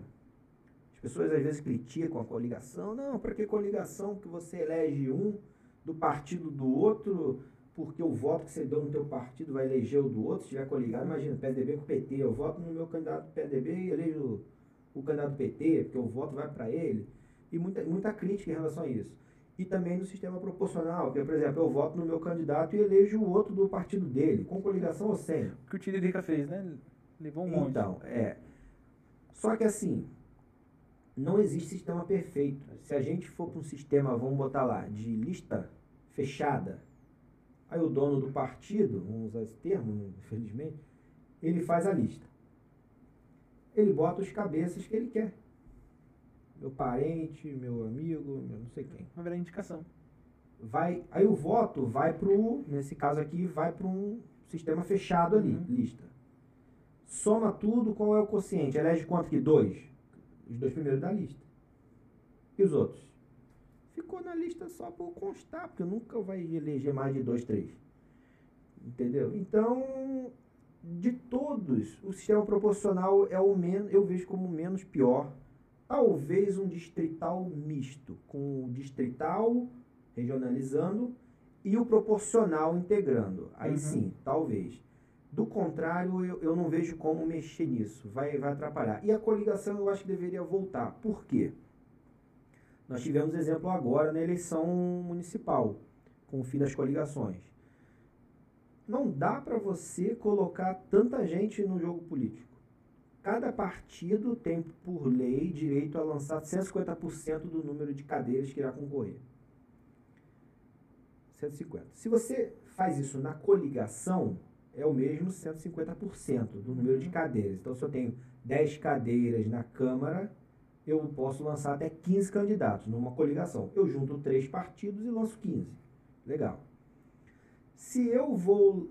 Não tem mais coligação, cada partido pode lançar até 15. Aí aqui já são. Não é mais 15, já são 45. 45. Ninguém consegue montar isso. Quando você junta, eu junto meu partido, você junta o seu partido, a gente pega 15, aí legal. Eu elejo um do meu, você elege um do seu. Temos dois, uma coligação. Acabou depois que vai para a Câmara, estou dando exemplo da Câmara Municipal. Cada um toca o seu barco. Porque a coligação ela se encerra na Uhum. eleição, acabou. Agora, se eu tenho que lançar 15, você tem que lançar 15, o outro tem que lançar 15, de onde eu tiro esse povo todo? Os partidos pequenos, eles são descartados. Porque o cara não consegue montar. É, tem muito partido novo que não vai conseguir. Então, então assim, só prejudica o, o cenário porque você você acaba fazendo uma coisa ficar muito é, se- selecionada, muito prêmio. É, aí quem é novo vai ter que entrar com os antigos. E, sempre, e os antigos vai ter com certeza ali alguma máfia de indicação, que você falou. Vai ser Então, esse, vai ser esse. E aí qual é o outro problema? Aí vem a cláusula de barreira, que vai acabar com os partidos menores. Muita gente fala que tá certo, que tá isso. Só que eu vou dar um exemplo que vai acontecer. Você vai acabar com os partidos pequenos. Vão sobrar os partidos maiores. Você quer ser candidato. Você não tem padrinho político, você não tem grana, você não tem talvez popularidade suficiente a nível de chegar num Uhum. partido grande e falar eu, eu quero. Você vai arrumar espaço para ser candidato aonde? Como? Quando? Nunca. Como que eu vou vencer uma chapa com o Eduardo Suplicy com o vereador aqui em São Paulo? Nunca. Então, e não vai ter, talvez não tenha nem legenda. Você vai chegar lá e falar, não, não tenho vaga para você. Acabou. Aonde você teria a legenda? Os partidos pequenos. Num partido menor. E aonde você surpreenderia e poderia ser eleito? E aí você seria um excelente representante desse povo que acredita em você? Num partido pequeno. Quando você acabar isso, vai ser uma reserva de mercado. Mas Só- isso não fere um pouco a liberdade de expressão? Isso fere tudo, isso fere o princípio do, do, do, do voto, isso fere o princípio da democracia, do Estado democrático, mas você explica isso, desenha, e quem está lá é que decide, infelizmente, é isso. Então muita gente defende, ah, tem que acabar com partido pequeno. Só vão manter lá os coronéis, os donos dos partidos. Aí esse povo que quer estar na política, quer fazer alguma coisa, que tem possibilidade de entrar pequenininho, crescer, Uhum. e mostrar trabalho para uma região menor, ele não vai ter vez, ele não vai ter como. Ele vai ter que mostrar que ele tem muito pulso, muita, muita base, para um dia alguém olhar e falar, Ixi, chama ele lá, vamos conversar. Ou então ele vai virar o quê? Igual acontece muito, presidente de associação, não não, cabo Uhum. eleitoral de quem está mandando. É o cabo eleitoral, aí fica lá. Então, aí aquela pessoa que poderia ser um excelente representante vai perder espaço, porque É. o partido pequeno é que as minorias acabam sendo beneficiadas por esses partidos, mas com a matança. E aí vem a discussão: tem muito partido. Eu tenho um livro, Anais do Congresso, 1960 e alguma coisa. Já se discutia a reforma política e falava de fim dos partidos, porque tinham 16 era muito. Hoje nós temos 34, 33 e tem mais um monte pra, querendo lançar. Uhum. Então, quando tinha 16, já falavam que era muito. Então, assim, qual é o conceito de muito ou pouco? Quantos partidos tem que ficar? Dois? Aí falaram outro dia, não, mas nos Estados Unidos tem dois. Não, tá errado. Nos Estados Unidos tem muito mais. Tem dois que são os principais. Democrata e republicano. Agora, tenta uma vaga num partido democrata, num partido republicano, você tem entrada. Não tem Nunca. nunca. Aí você tem que ir pelos partidos menores que não tem vez, ou então lá tem uma vantagem que é o, a candidatura avulsa, ainda é permitido isso nos Estados Unidos, é diferente, o sistema é totalmente diferente. Tem nada a ver com o nosso. Não dá no Brasil para você ter dois partidos. Imagina se a gente tivesse, vou dar um exemplo bizarro, mas imagina se tivesse PT e PSDB só. O que, que ia ser do resto da gente? Então, é, é, não tem como. Então você abraça uma causa, ou abraça outra, fica aqui no meio tomando pedrada dos dois, né? Então, e lá, é. e lá, por exemplo, a gente está falando dos Estados Unidos. Lá o, é muito bem delineado o que, que é republicano e democrata. Para o pessoal vestir a camisa mesmo. É, o ideal deles é muito forte. O republicano é republicano, democrata é democrata. Não tem, eles sabem qual é o viés. Aqui você junta tudo, você fica confuso, você não sabe qual partido defende o quê? Bem cá, esse aqui é mais democrata, é mais republicano? Então, assim, não tem, não tem ideal político. Se você juntar tudo, botar tudo junto, tirar o nome, ninguém sabe quem é. Uhum. Então, é, essas diferenças. O Brasil, politicamente, ele é muito complexo, é muito grande. Então, eu acho que tem muita água passar debaixo da ponte nessa questão da reforma, do sistema e tal. E por isso que eu defendo que eu acho que não tinha que mexer nisso. E aí, já que a gente está falando de reforma política, eu, eu vou, vou usar, dar um, um, um pitaco que é polêmico. Eu acho que tinha que voltar, inclusive, o financiamento empresarial. Por quê? Por que usar dinheiro público em campanha eleitoral? As pessoas falam assim, ah, é, campanha é cara, tá usando dinheiro em campanha, campanha é cara, tem que baratear a campanha. Eu, ninguém faz campanha de graça. Uhum. Ah, não dá para fazer campanha de graça. E o beneficiário da campanha não é o político. Esse é outro equívoco. Porque você precisa bancar propaganda, você precisa bancar marketing, você precisa bancar o advogado, o contador. E, e a propaganda ela tem que chegar, não é para o político, ela tem que chegar para o eleitor saber poder escolher quem ele quer. Então, o beneficiário da propaganda eleitoral é o eleitor. Você vai num, o eleitor, vamos, vamos fazer de conta que o eleitor fosse um consumidor, ele entra numa loja, ele tem que ter possibilidade de enxergar todo o ambiente para escolher o que ele quer.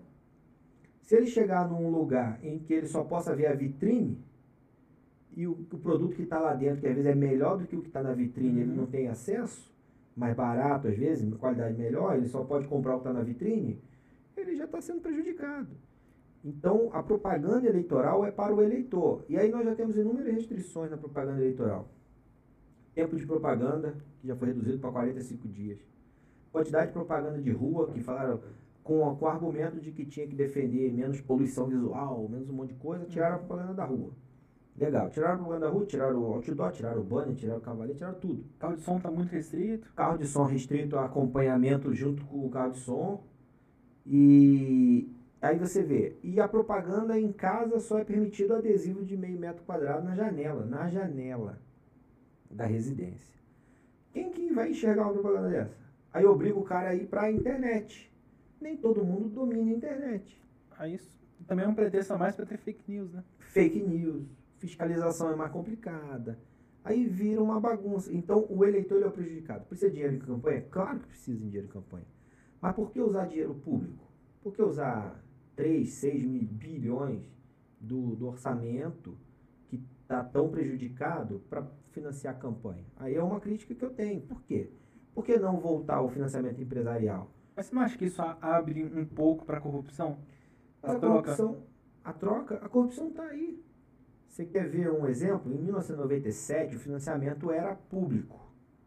E todo mundo se queixava da corrupção. Muita corrupção, divide o dinheiro público e tal. Vamos botar privado. Aí tiraram o público e botaram o privado.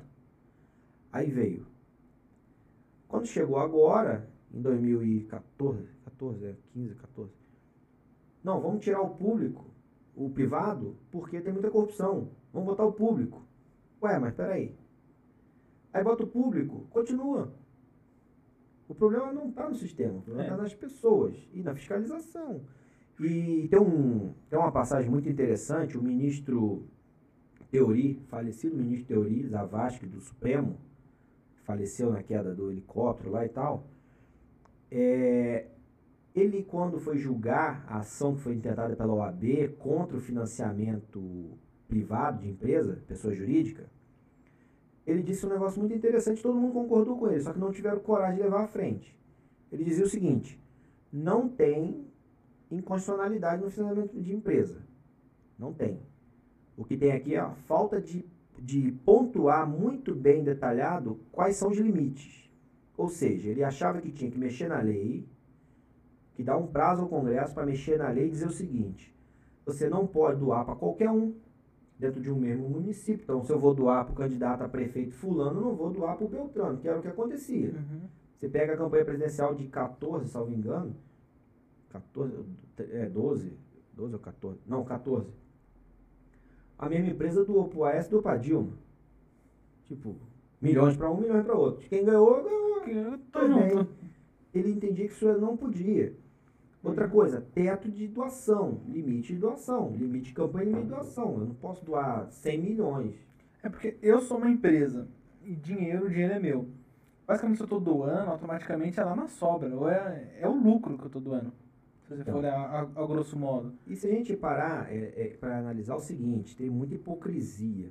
Ah, por que, que a empresa vai doar com a campanha? Todo Uhum. mundo tem interesse. Uhum. Todo mundo tem interesse. Você quer ver a hipocrisia? Recentemente eu estava vendo uma reportagem, a Associação de Magistrados no Congresso fazendo pressão porque tem interesse em entrar na reforma administrativa. Tem interesse em estar lá dentro da reforma administrativa e não ser impactada. Não tem interesse? Tem. Uhum. Por que, que essa associação não pode doar para determinados deputados que depois ele possa defender a pauta dela? Um ex-juiz, um advogado, alguém que seja mais alinhado. E que depois ajudou o cara, elegeu o cara lá, tá? botou o parlamentar lá. Esse parlamentar vai defender os interesses dela. Com Segurança certeza. pública, associação dos. Por que, que não pode associação? Por que, que a empresa de. de é, vamos botar. Bebida alcoólica não pode doar para determinado de álcool, de, de água, do que for, para determinado parlamentar que vai defender os interesses dela numa reforma tributária, no impacto de uma. Porque nos Estados Unidos é assim. A gente tem que acabar é com a hipocrisia e fiscalizar. Tu doou? Doou. Quanto você doou? Tanto. Vamos agora fiscalizar. Você não vai poder ter contrato com a administração. É para defender interesse, é para defender interesse. O parlamentar está lá para defender seus interesses dentro da atuação dele, Não legislativa. ceder contrato, né? Não te dá contrato para te devolver o dinheiro que você deu. Que é o que acontece na grande maioria. Então, mas falta norma que, que, que filtre bem isso e fiscalização. Uhum. Não adianta a gente querer tapar os olhos com a peneira e fazer e fingir, não, é dinheiro público e tá tudo certo. Ah, não tem dinheiro de empresa, não tem fraude. Tem É. caixador do mesmo jeito, vamos Com falar certeza. real. Tem o dinheiro público que entra e que sai. E ainda eu acho que com o direito, como o dinheiro é público e quem coordena o dinheiro público são eles, acaba tendo um desvio cada vez maior ainda. Então, e Porque se o aí, dinheiro é privado, ele é limitado. Eu só consigo receber aquilo que você quer me doar. então, e aí você quer ver outro exemplo da, da incoerência? Dinheiro é público. Você está lá e candidato. O presidente do partido recebe na nacional e tem que fatiar. Uhum. Você é candidato, vai chegar para você nunca. Nunca. Você vai receber nada. Você vai receber um santinho, olhe lá. Você não vai receber 10 mil reais desse dinheiro para fazer sua campanha. Você recebe o Santinho se você for amigo do prefeito ainda pra ter a cara dos dois. Exatamente. Agora, se você é candidato aqui e você tem um empresário que quer te ajudar, ele pega 20 mil reais e põe na tua campanha. Ele é teu amigo, ele tá pondo 20 mil da empresa dele. O dinheiro chegou porque você tem relacionamento e ele pôs. Porque ele acredita em você. Às vezes ele não quer nada. Ele acredita e falou, cara, eu vou apostar em você. O- às vezes ele quer só saber que fulano lá é, eu tenho amizade, eu ajudei a botar ele lá. Eu já vi casos assim já. Que a pessoa Então, colocou, ajudou. você. E falou, Então, vai lá, ajuda as pessoas, tô colocando você você ajudar as pessoas. É isso. Então, assim, então há muita incoerência. E a, e a informação chega para a população de um modo muito vago. E a população já tá louca com essas coisas, ela nem raciocina. Ela fala isso, corrupção, corrupção. Ah, pois é. Então, assim, por isso que eu defendo. Então, há muita, há muita, Muita pauta. fraude. É, mesmo hoje, todo mundo achando, não. Ó, aconteceu muito caso de investigação a crime organizado. Porque, ó, pessoa física pode doar. Pessoa física pode doar com, C, com CPF. Uhum. Ó, pega vários CPFs aí, bota dinheiro lá e a pessoa doou. Quem é essa pessoa nem sabe, tá o CPF lá, é o tal do laranjal que o pessoal fala. É, Pega uma senhora que trabalha com merendeira do um milhão. Não. Então, assim, você acaba driblando isso. Tem empresas grandes, aconteceu, filho, o Ministério Público fiscalizou isso. Empresas grandes que os, os, os sócios das empresas, os acionistas, doaram valores excessivos, porque eles recebem um valor excessivo, então até 10% da renda ele pode doar. Descobriu-se, numas apurações, que na verdade era a empresa que distribuiu para eles doarem como pessoa física. Por que não deixar a empresa doar e fiscalizar a empresa? É, realmente está faltando fiscalização. Então acho que falta, falta lei que deixa a coisa transparente e a fiscalização. Uhum. Ponto. E os limites, acabou. É, até mesmo também que antigamente não tinha isso. Até mesmo agora aquele portal da transparência tá dando mais uma. Foi em 2004, né, que saiu. Também. E, a, tá e, dando uma e transparência mais. no TRE, a Justiça Eleitoral, a gente tá falando de eleição, o, a prestação de contas fica lá. Tudo que entra tem que ir para lá. Em, em 72 horas tem que estar tá lá. 48, 72 horas tem que estar tá lançado. Não tem como esconder. Então, depois na, a declaração de imposto de renda tem que bater. Então não tem como você dizer, não, eu não sei de quem eu recebi isso aqui. Eu não sei de onde veio. Todo mundo vai abrir lá o Divulga Cand, que é o site, e você consegue saber quem recebeu quanto. Então é, é questão só de fiscalizar, é questão só de estar antenado. E o, o Ministério Público está aí para isso. Senão a gente também tem que dar uma utilidade. Não adianta só ficar implicando com besteira. Tem algumas demandas, só para você entender o nível da coisa. Tem umas besteiras tão grandes, por exemplo, o, o, o candidato ele só pode doar para si próprio autofinanciamento 10% do teto da campanha, hoje com a lei. Para acabar com aqueles milionários que estavam se bancando sozinhos, mudaram Sim. a lei para implicar e botaram, você só pode doar para você 10% do teto. Então, se o teto é 100 mil da campanha, você só pode doar para você 10 mil, ainda que você tenha um milhão de patrimônio, né? de, de, do ano anterior. Então, ele usa 90 mil. Então, aí os outros ele tem que buscar. Doador, partido, fundo especial, não importa, mas ele só pode 10 mil. Se ele passar 2 mil reais, ele doou 12, errou e doou 12.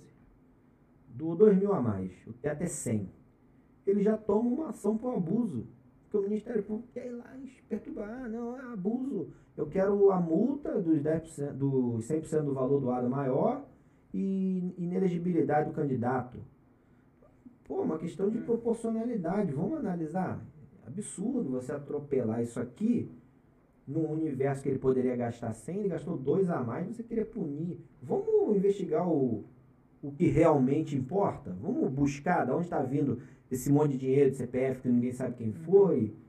Você vê que é, é, eu costumo comparar a fiscalização de estrada, de polícia na estrada. O cara para um carro com 10 quilos de cocaína, a carreta passou atrás com uma tonelada e ninguém viu. Então hum. é mais ou menos isso.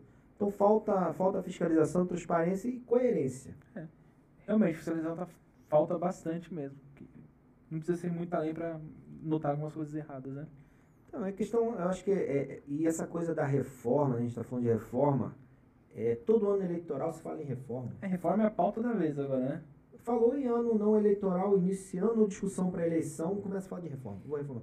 Todo ano ímpar, reforma. Ó, 21, reforma. 23 vai vir de novo, reforma. Aí 25, reforma.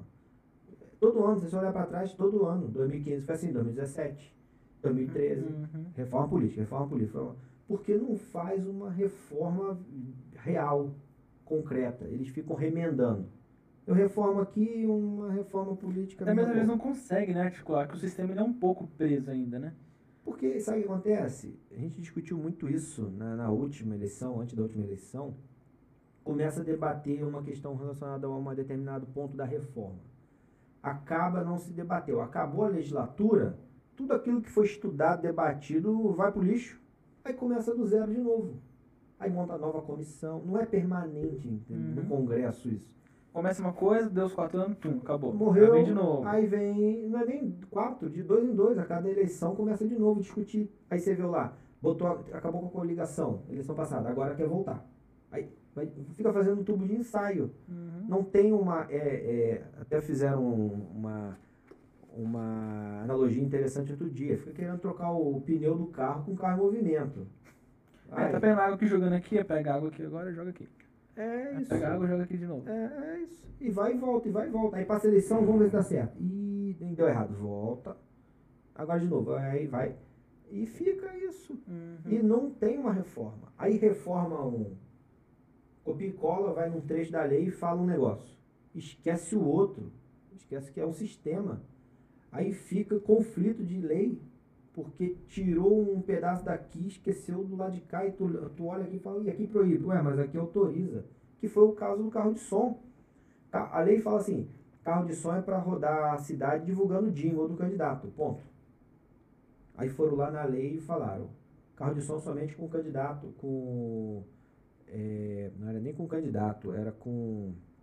O termo exato agora não vou lembrar, mas dizer que o carro de som só podia circular ah, encaminhada, carreata e passeata.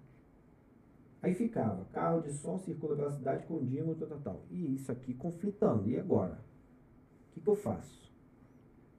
E aí, porque emendaram aqui, esqueceram daqui. Uhum. Aí você faz o quê? Aí você vai discutir, tinha juiz que falava assim, ah, pra mim carro de som é carro de som, não vou implicar. Aí tinha outro que falava, não, carro de som tem que estar na caminhada, na passeata, na carreata. E tinha outro que falava assim, o candidato tem que estar junto. Eu falei, mas onde escrito? É, aí. Aí vira uma bagunça. bagunça, entendeu? E, aí sobra pra gente, que é advogado, fica tentando dançar conforme a música. Peraí, é assim, é essa. Aí quando me perguntavam do carro de som, eu falava assim, olha, vamos fazer o seguinte, vamos lá conversar com o promotor e com o juiz para saber o que, que eles entendem disso aqui, porque ano passado foi o caos. Na pandemia, não pode carro de som, tem que ir só na caminhada. Mas não pode fazer caminhada? Ué, E aí, quando surgiu a fake news, que é um negócio novo que ninguém sabia, falava, como que eu vou fazer isso aqui? Então, aí, por exemplo, eu, eu, se eu fosse juiz, eu brincava e falava isso, se eu fosse juiz, por uma questão de saúde pública, eu aplicava um princípio constitucional e dizia o seguinte, carro de som, a lei fala que é caminhada e passeata. Eu não posso autorizar caminhada e passeata, porque eu vou colocar em risco a vida da população. Então, por uma ponderação de interesse de princípios constitucionais, eu autorizo carro de som, porque não deixa de ser um meio viável de levar propaganda eleitoral Uhum. eu pondero princípios, eu não preciso me preocupar com a lei. Eu tinha um professor que dizia assim, eu aprendi muito com esse professor, Juarez Rezende. É, ele é criminalista, ele falava assim, na dúvida, beba na Constituição. Vai lá no princípio da Constituição que ele te dá aula. Você não precisa ir longe. Então, na dúvida, eu vou no princípio. Qual é o maior princípio da Constituição? Vida, dignidade da pessoa humana eu vou obrigar o carro disso. Por que, que eu vou vedar a propaganda se aqui eu tenho que respeitar a vida eu não posso vedar? Então vamos autorizar o carro de som e proibir a caminhada para botar a vida. E aí eu garanto que a população vai estar dentro de casa resguardada e o carro de som vai estar cumprindo seu papel de levar o, o, a propaganda eleitoral, que é direito do eleitor. Ponto. Isso é bom senso, isso é senso. questão de, de equidade, justiça mas nem todos entendem dessa forma. Tem muita gente que é assim, que lê o que está na lei e fala, não, está escrito. Mas não consegue Não interpretar. consegue articular. Então esse é o grande problema que a gente enfrenta. É, falta muito visão, falta muita visão, falta muito bom senso. Infelizmente está longe da gente ver alguma mudança. Você falou de promotor e juiz, você anseia ainda seguir essa carreira? Não, já, já pensei, já estudei para concurso, cheguei a, a- até a segunda fase da magistratura no Rio, à época, tive próximo de entrar. Na época, o concurso ficou travado um ano por conta de briga lá de CNJ com TJ, por conta de prova, como seria aplicada, como não seria, barrou tudo, travou tudo. Eu depois acabei desistindo eu desisti e tal, não, não, não pensei mais no caso. Hoje eu acho que não, hoje eu não, não vejo. Tem possibilidades aí, inúmeras, né? Ainda é possível ingressar até sem concurso, a gente tem quinto constitucional, a gente sabe que tem essas possibilidades, mas não, não sei. Hoje eu acho que eu, ve, eu vejo que até quem está lá tem dificuldade. Eu, eu entraria com muito prazer por um motivo. Eu acho, não é pelo poder, não é por nada disso. Também não é pelo dinheiro. Tem estabilidade? Hoje não tem dúvida até se tem estabilidade. Né? A estabilidade em carreira pública antes era um sonho de todo mundo. Tem a estabilidade, eu tenho lá garantido. É hoje. Hoje já não tem mais, não tem nem aposentadoria. Uhum. Aposenta pelo INSS, vai aposentar com o mesmo valor do INSS. Então, assim, mas eu, eu faria com muito prazer para ter poder na ponta da caneta para resolver os problemas que eu vejo hoje. Mas eu vejo também que talvez na política você tenha mais eficiência para resolver do que porque você não está engessado. Sim, você consegue se articular muito mais, né? Muito mais. Então, na época, eu olhava e falava, pô, aqui eu conseguia resolver. Só que a, a justiça, ela é inerte. Né? Ela fica ali esperando você ir lá bater e falar, ó, oh, eu tenho um problema. A política não. A política eu tô vendo o teu problema, eu posso ir lá e resolver. Com certeza. Eu não preciso esperar você me demandar. Aí no caso entra aquilo que você falou, né? Ficar no escritório, bonito, atrás do computador, é, só esperando o telefone tocar. Então, e, e a justiça é um, é um princípio da justiça, a inércia. É, esse é o, um dos princípios, da, os pilares da justiça é esse. A, a justiça ela não se movimenta até que você peça. Uhum. Para isso o advogado vai lá, ingressa no Ministério Público, ingressa com a demanda, aí sim a justiça se movimenta. A política não, a política é dinâmica. Eu, tô, eu passo na rua, eu vi um problema, se eu quiser eu volto e tomo atitude. E eu posso ser proativo ao ponto de não precisar que o problema bata na minha porta. Então, talvez por esse ângulo eu, eu olho hoje com outros olhos. Eu acho que eu, talvez eu seria um pouco frustrado porque eu ia querer fazer mais do que a, a lei autoriza. Então eu fico imaginando eu passando em determinado local, sendo um juiz, olhando aquilo e falando, ah, eu preciso fazer alguma coisa. E não, mas você não pode. Pô, mas como que eu não pode? Não, não pode. Então eu tenho poder para nada. Entendeu? Então eu acho que. É, acaba sei. ficando engessado, né? Você fica engessado e a culpa não é sua. Às vezes você tem boa vontade, mas você não pode fazer nada. Vamos olhar aqui se a gente recebeu alguma pergunta no Instagram? Vamos lá. Eu tô quase sem bateria aqui, mas acho que dá pra ver aqui. Deixa eu ver aqui. O que, que enviaram pra gente?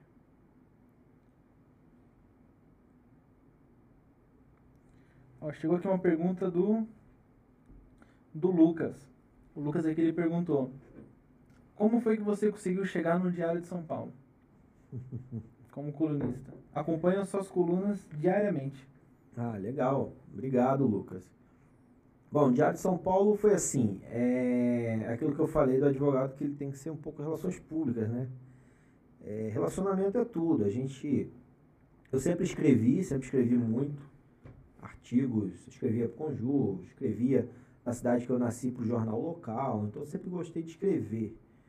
É, teses, defender, as petições, uhum. eu sempre escrevo. E aí eu, eu fui apresentado a, a, um dos donos, aos dois donos, mas principalmente a um dos donos do, do Jornal Diário de São Paulo, o, o editor-chefe também, diretor, e nós acabamos ficando amigos, e aí numa conversa, brincando, a gente conversava sobre escrever sobre direito, que não tinha uma coluna. Na uhum. época tinha ali o tinha Ana Maria Braga, tinha umas outras pessoas e tal. É a maioria sempre foi economia, esporte é, e tudo é. aqui em volta. E aí eu brinquei e falei assim, poxa, tá faltando uma coluna de direito aí. Ele falou, ah, o senhor não quer escrever? Eu falei, ah, eu gostaria. Mas eu falei, não sei se eu dou conta, né? Toda semana quinzenal? Ele falou, é, faz quinzenal. Só que quando eu vi o quinzenal, na primeira semana virou semanal. Então eu tenho a obrigação toda semana produzir alguma coisa. Eu entrego geralmente no mais tardar no sábado. Eu não tenho uma. Eu, eu, a minha combinação era que eu tivesse um, um, arquivo lá com vários. Mas o tema vai acabando ficando velho. Então eu não, deixo é, tem escrever. que ser da atualidade. É, eu, tenho, eu tento escrever toda semana. Essa semana eu estou pensando ainda o que, que eu vou falar. Acho que eu vou falar um pouco de como se dá o contexto da CPI, porque está muito E você é livre para escrever o que você quiser lá? Sou, ou tem que seguir um... Sou. Não, eu tento, eu tento só manter uma... Isso já é meu, isso. Eu tento manter uma coerência de não atacar ninguém, nem ficar defendendo o lado, não. Mas eu tenho liberdade para escrever, é minha opinião. Eu tento ser técnico. Eu pontuo de modo técnico. O último artigo que eu escrevi, recebi algumas críticas, porque eu falei da questão da decisão do Supremo sobre os cultos. E eu pus o título que tudo é uma questão de princípios. Chamou um pouco a atenção. Sim. Mas o que eu queria dizer ali? Que quem define, aquilo que a gente acabou de falar há pouco tempo, quem define todo o nosso ordenamento, todos os direitos e garantias, são os princípios constitucionais. E o Supremo ele faz uma análise de ponderação de interesses. Uhum. Eu tenho aqui um interesse, que é o culto presencial, e eu tenho aqui um outro interesse, que é a coletividade, a vida, a saúde. Está em conflito. Eu preciso tentar organizar isso aqui. Esse conflito não pode existir. Aí eu uso um princípio. Qual o princípio que eu vou usar nesse caso aqui? Eu vou usar a proporcionalidade para dizer o seguinte: olha, é temporária a restrição. Ah, tem liberdade de religião? Claro que tem liberdade de religião, mas também tem o direito à vida. Uhum. Eu vou usar a proporcionalidade para dizer que é temporário até grosso modo a pessoa fala, mas fala que eu tenho direito de ir e vir onde que eu quero ir. É, então, mas Aí é por aí. negócio privado, fala a igreja é privada, eu posso entrar na hora que eu quiser. Então, só que aí você tem aqui a vida, a liberdade da coletividade, você tem que respeitar.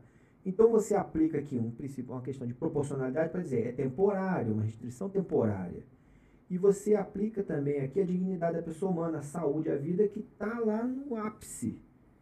E nenhum princípio é absoluto. As pessoas às vezes falam, não, a liberdade é absoluta, a liberdade religiosa. Não, não é. Nenhum deles é absoluto. Eu posso restringir tua liberdade física, eu posso prender. Eu posso tirar sua vida em caso de guerra declarada, está na Constituição. Em guerra declarada, você pode ser condenado à morte. Se você não, se você não for, né? Então, e aí você numa questão de ponderação de interesse, eu vejo para o momento atual qual é o princípio que está em voga. É a, a vida e a liberdade e a dignidade. Então eu posso sobrepor. Então eu tenho essa liberdade de escrever sem bater, sem, não é meu, minha ideia. É mostrar tecnicamente o que está em voga. E, e daí a, a, a pessoa virou e falou assim, é muito interessante essa discussão, porque às vezes as pessoas elas têm uma visão distorcida. A pessoa virou para mim e falou assim, mas você viu quanta gente está morrendo aí, está se suicidando, está não sei o quê, porque precisa da igreja como amparo? Eu falei, eu conheço um monte de bêbado que está se matando porque o bar está fechado. Tem mesmo. Então, então eu vou abrir o bar porque o cara está se matando porque ele precisa do álcool? Não, eu tenho que preservar N vidas. Não é só a do bêbado. Estou dando um exemplo esdrúxulo para te mostrar que sempre vai aparecer alguém tentando defender o seu lado pessoal com direito querendo ser maior Sim. do que o do outro. Hum. Entendeu? Então é assim, a gente tem que analisar o contexto. Então, bom, e aí essa semana eu estou pensando em falar da CPI para mostrar CPI da Covid. é, para mostrar o porquê da decisão do Supremo, que as pessoas estão falando, ele pode, ele pode decidir, ele pode decidir. Não, é uma questão de lei. Tem até um pessoal sobre essa CPI da Covid também que eles estão falando que o governo está querendo prolongar isso para ficar recebendo mais dinheiro federal, né? Então, essa aí parte- abre um leque gigante de informação. É, essa parte eu não cheguei a pegar, assim, não, não, não adentrei. Mas tem muita gente falando que estão querendo estender, porque aí daria em nada, esticaria mais, enfim. O, o ponto da CPI é o seguinte: o Supremo só mandou abrir a CPI porque era direito abrir a CPI. A lei manda. Não tem conversa, não tem decisão política. A lei fala o seguinte: toda vez que tiver um mínimo de assinaturas, que são 27, e aí lá já tinham 33, um fato determinado a ser apurado e um prazo de finalização do processo da investigação cumpriu o requisito, tem que abrir a CPI. A lei fala isso. E o presidente do Senado sentou em cima do pedido. Uhum. Então você pega a petição, é uma coisa que eu entrar com uma ação na justiça, o juiz olhar e falar assim: ah, não vou decidir, vou resolver isso agora não, deixa parado. Ué, mas eu tenho direito? Você tem que dizer o sim ou não. Então, mais ou menos isso, senta e fica. Aí, quando for ao Supremo, o Supremo fala assim: pô, fala pra ele lá que ele tem que botar isso pra andar. O Supremo olhou e falou: tem as 27 assinaturas? Tem, tem 33. Tem o fato determinado? Tem. Tem o prazo? 90 dias. Pô, então por que, que você não, não abriu? Ô, Fulano, tem que abrir, filho. É mais ou menos isso, entendeu? Com certeza. Não tem uma decisão, ah, o Supremo extrapolou, isso não existe. Agora, pode ampliar para investigar outros? Em tese ali tem um fato determinado, a omissão tal. Vai começar a investigar, é a mesma coisa que investigar um crime. Aconteceu um homicídio aqui. A polícia começa a investigar. Acha que o homicídio que aconteceu aqui foi fulano que matou Beltrano. Aí começa a apurar, descobre que teve um furto em tal lugar, que redundou num sequestro, que acabou caindo aqui, que daqui gerou a morte. Ele, começa, ele puxa um negócio e puxa vários. E começa a investigar tudo. Então ele vai começar a investigar determinada coisa e vai começar a ver, ó, houve recurso que foi para o estado A, B ou C e esse recurso foi desviado. Ele pode fazer relatório e mandar para o Ministério Público Estadual, mandar para a polícia, mandar para quem ele quiser. E a investigação se desdobrar em várias, como podem abrir CPIs estaduais. Então não está delimitado a A ou B. É uma investigação. O fato, não investiga pessoas, investiga o fato. As pessoas vão ser capitaneadas ali de acordo com a relação que ela tiver com o fato. Uhum. Então é basicamente isso. E aí eu ia escrever, estou pensando em escrever a respeito disso para explicar um pouco. E aí eu entrei no diário dessa forma, né? Foi um convite do, do, do, do editor-chefe, diretor, para escrever um pouco sobre direito. Aí hoje tem até um outro colega que escreve um pouco também, mas mais com viés político. Eu tento manter um viés de direito. E recentemente eu recebi o convite do Tribuna da Imprensa do Rio de Janeiro também para escrever. E eu tenho tentado escrever um tema, fazer um rodízio. Escreve um tema aqui para o diário, um outro tema para lá e depois a gente inverte para não ficar. É, para os leitores de lá entender, é, porque um é do Rio, outro daqui. Senão eu também fico louco, porque, nossa. Como ter dois assuntos Não dou conta de, de. É muita coisa, de pensar, escrever, pensar, escrever. E a gente vai tentando estar tá sempre atualizado. Então eu tento até o sábado à noite mandar o artigo para o diário, para sair na segunda-feira. Até agora deu certo, consigo toda semana mandar e tal, e tá indo bem, tá indo bem. A gente tem uma parceria legal. Então, fechou? É, já estamos aqui próximo do final, já próximo aqui do final do horário estipulado. Quer deixar suas redes sociais para a galera te seguir? Bom, vamos lá. É, meu Instagram, arroba ADV, abreviação de advogado, ponto Hamilton. Hamilton com A, né? E com N de navio no final. Facebook, Hamilton Augusto.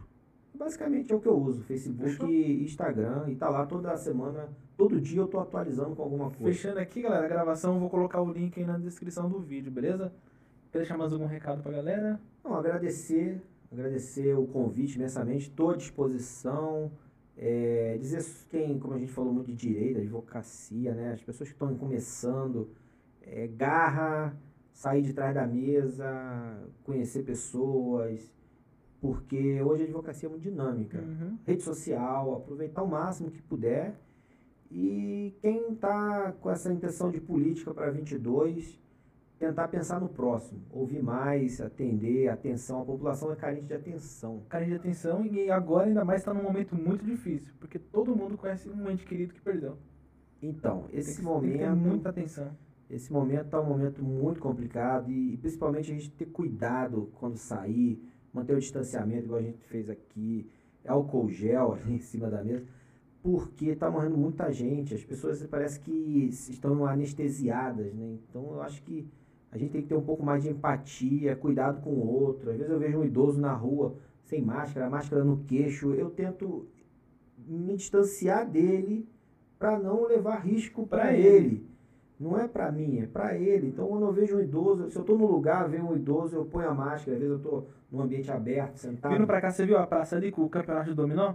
Então, as pessoas estão. Todo dia tem uns 30 idosos que ficam ali jogando dominó tudo sem máscara. Então, aí se você parar para analisar, cada dia deve sumir alguns. É. Porque vai. Não tem jeito, tá morrendo hum. quase 4 mil pessoas por dia. É complicado, as pessoas estão anestesiadas. Eu, eu li ontem sobre isso, né? Que parece que está morrendo tanta gente que já virou normal. E não é normal. São N torres gêmeas caindo uhum. por semana e a gente normalizou isso, já não causa impacto. E a gente tem visto, sabe, as redes sociais é, é conhecido, é, é parente, é amigo. E tu fala, nossa, é, é surreal. Então, é, espero que a gente saia logo disso, consiga voltar à vida normal, porque o brasileiro, principalmente o brasileiro, ele sente falta de calor humano, de estar em contato, de abraçar, de conversar. E tá difícil, as pessoas estão surtando em casa, trancados, a população está passando necessidade, dificuldade, o comércio. Então acho que a gente tem que se unir, acho que é a hora pensar de união. E pensar no próximo, empatia principalmente, estender a mão, tentar ajudar, o máximo que puder, para a gente sair logo dessa e rezar para que seja com menos impacto possível. Beleza? Queria me agradecer a sua presença, viu? Muito obrigado por aceitar o nosso convite.